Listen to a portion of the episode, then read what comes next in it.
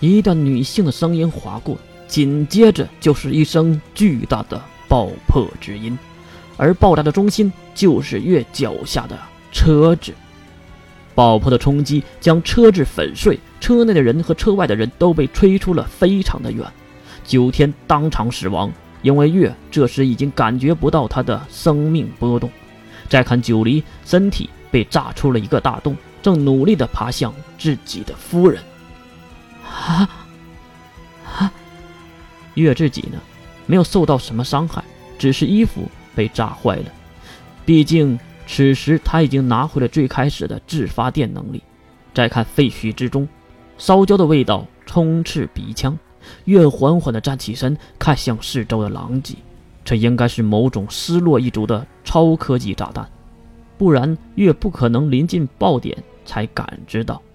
不仅冲击力强，还可以一瞬间杀死寒天一族这种亚种人，还能穿透自己的电池屏障。不然，月身边的人是不会这么容易被杀死的。小主，小主人，突然两道熟悉的声音在远处的黑雾中传了过来。月摆动的黑黝黝的小手，并努力地瞪大眼睛看向来者，竟然是半领导桥墩下说把自己卖掉的神秘声音盘虎，还有十三校区的安巴会长。你们两个。怎么会在这里？月的好奇很奇怪，说明什么？说明现在这个情况不在月的计划之内。见过小主人，看到黑色的小猫盘虎抬起了前脚，行了骑士礼节。月很是好奇，什么情况？你的伤好了？云里雾里的月询问。小主人，主人让我来通知您。梅龙已经凝聚成型，并成功复活。还有面前的情况，关于梅龙，月没有问太多，毕竟十大魔兽不死不灭，没有什么可聊的。而眼前的情况，月当然想知道。说吧。S 零二已经签订了中英联合的法案。魔法阵营的多个势力，再加上更多的科学阵营势力，已经参与其中。包括这次爆破袭击，本来就是针对您的。月回头看向惨死的九天一家，哼，金龙头也是其中一员吧？庞虎点了点猫头，是的，小主，金龙头。好像也同意了这次袭击。至于真正的目的和原因，我们暂时不知道。其实并不是知道，月猜的已经八九不离十了。不就是想看看扰乱护神主的计划，在杀死事件中心的月会有什么效果吗？如果能阻止坐标计划带来的进化死亡，不就更好了？这些人想的还真是可以啊，小主。计划还是会正常执行的，只不过，庞虎看向地面那些烧焦和缺少部分身体的尸体。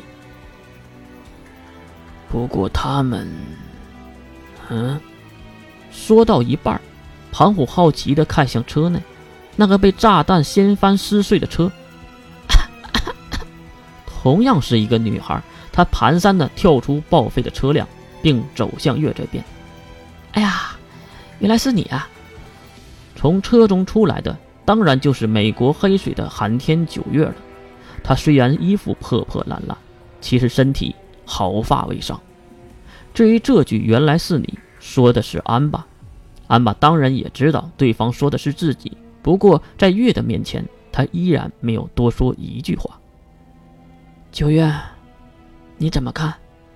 月指向地面狼藉的尸体，即使是自己的家人躺在那里，九月也没有半点伤心的表情，而是轻松的回答：“哈哈，估计是科学阵营的杰作吧，看着像炸弹。”调皮的口气，平静的回答。九月并不是那种会被情绪控制的普通人。炸弹？什么炸弹？会针对我的电能，突破我的电池屏障？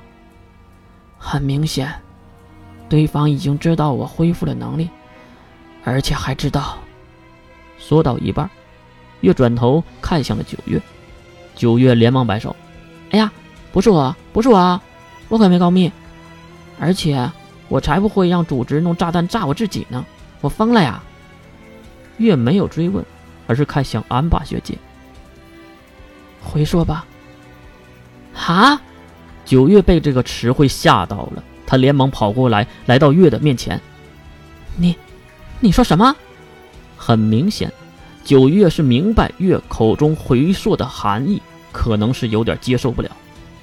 可是月没有理会他，只听到安霸学姐问了一句：“小主，什么时段呢？”